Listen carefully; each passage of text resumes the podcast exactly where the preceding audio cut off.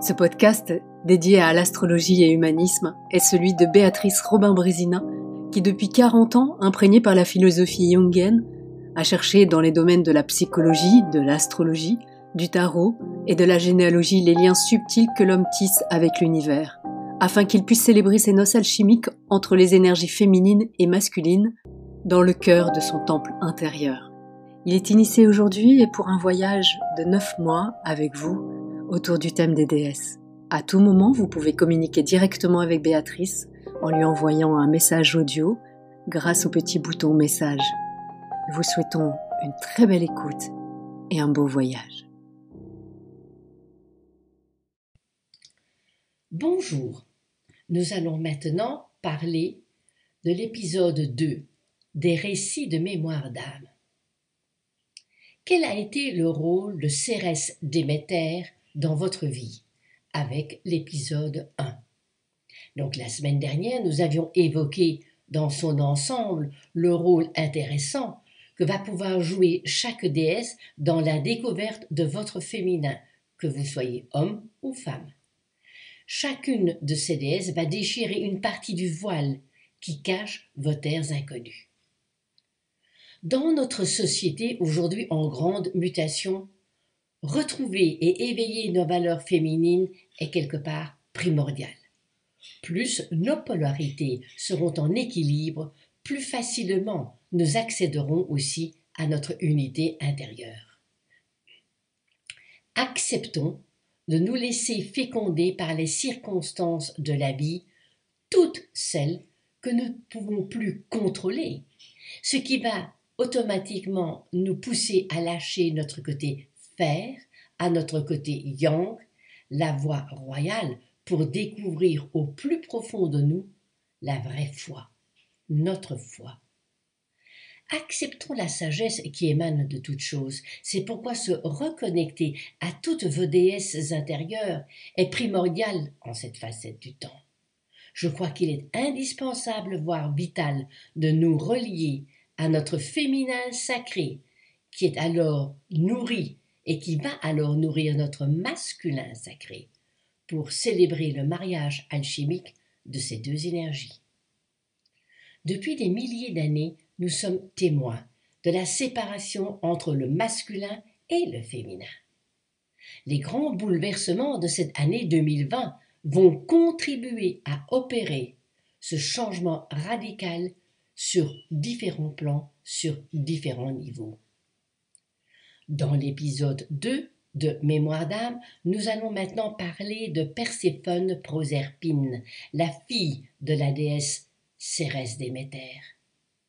Puisque nous avons vu que le nœud de l'histoire de la déesse Cérès est bien le rapt de sa fille par le maître du monde souterrain, Pluton Hadès. Nous réactualisons également le conte de la Belle et la Bête. Vous vous rappelez ce beau film? C'est intéressant, n'est-ce pas? Ce serait aussi à regarder, à relire. Je dirais qu'avec ce que je vous offre là, avec ces contes, avec ces mythes, ça pourrait, ça pourrait vous stimuler à regarder de votre côté d'autres choses, dans d'autres mythologies, dans d'autres connexions, dans d'autres traditions.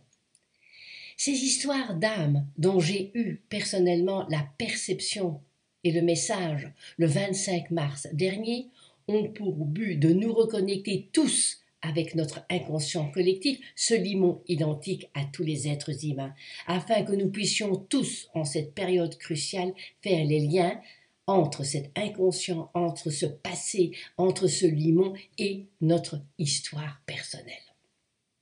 Mettre de l'ordre dans nos schémas émotionnels permet aussi de rectifier les interactions chimiques de notre corps, donc d'avoir un, niveau vibratoire différent et d'être mieux immunisé avec ce qui se passe actuellement. Le mythe nous relate la souffrance dévastatrice de la déesse des moissons. Ses réactions également en tant que protectrice de la terre, ce qui est normal. D'ailleurs, nous-mêmes, lorsque nous vivons des drames injustes, la colère prend le dessus, d'une manière parfois dramatique.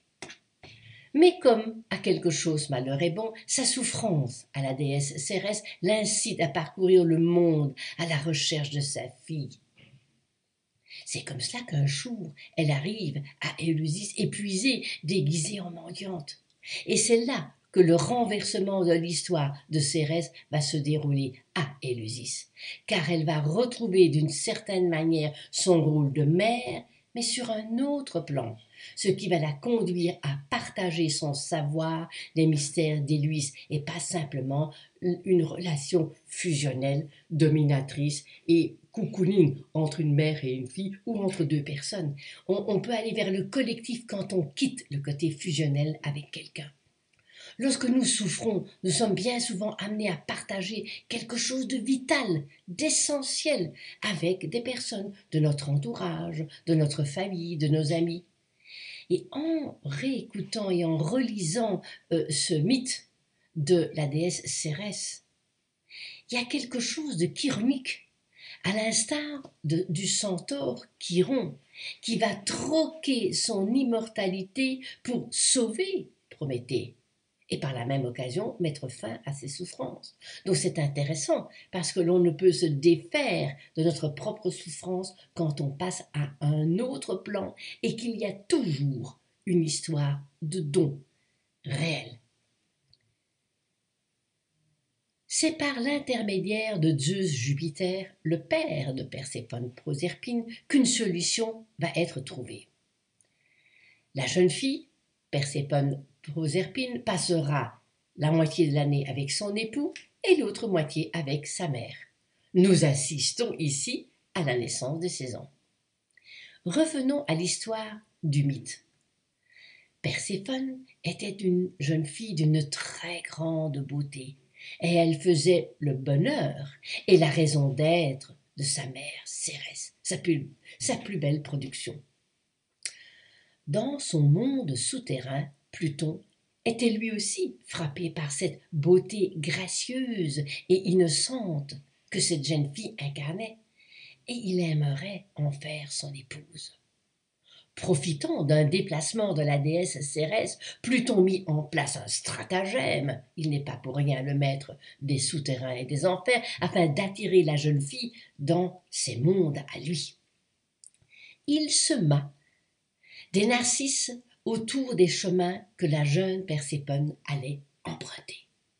Subjuguée par la beauté et le parfum envoûtant de ces fleurs, elle se baissa pour les cueillir. À ce moment précis, la terre s'ouvrit et Pluton emporta la jeune déesse dans les profondeurs de son royaume.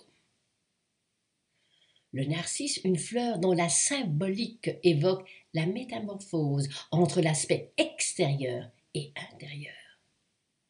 Les narcisses sont des fleurs que l'on cueille et que l'on accueille au printemps. Elles fascinent par leur forme et par leur couleur d'un jaune éclatant.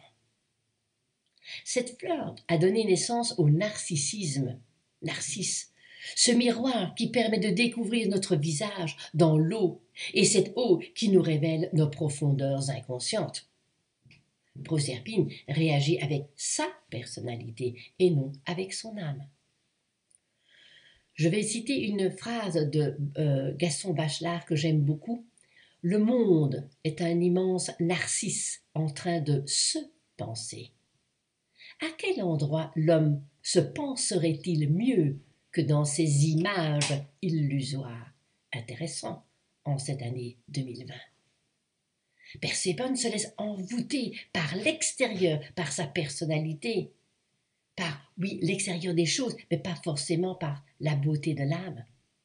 Dans ce récit, la fille de la déesse des moissons est kidnappée par le maître des enfers, Pluton, qui va celui qui transforme alchimiquement. Vous comprenez pourquoi on dit que Pluton transforme. Il prend l'innocence, va la mener dans son souterrain pour la transformer. Et on dit même que, elle, que euh, Proserpine aimait et aima son époux Pluton. Mais de cette innocence, de cette personnalité, il va la mener à prendre conscience de son âme. Donc on sait bien par l'histoire qu'un compromis a été mis en place afin que la jeune fille puisse faire le lien entre le visible et l'invisible, entre son appartenance à son clan matriciel passé et sa nouvelle famille souterraine. Pluton nous oblige à rencontrer notre dragon. Il guide notre conscience à percevoir l'invisible. Pluton nous met face à nos trésors enfuis, en nous poussant à découvrir nos richesses cachées. C'est dans le monde d'en bas que se trouvent les pierres précieuses, dit-on. C'est la raison pour laquelle on dépeint souvent ou on décrit souvent Pluton comme le riche. Mais riche de quelles pierres précieuses? Celle des appareils ou celle de, l'intériorité? Peut-être c'est de là que vient l'expression changer son plomb en or.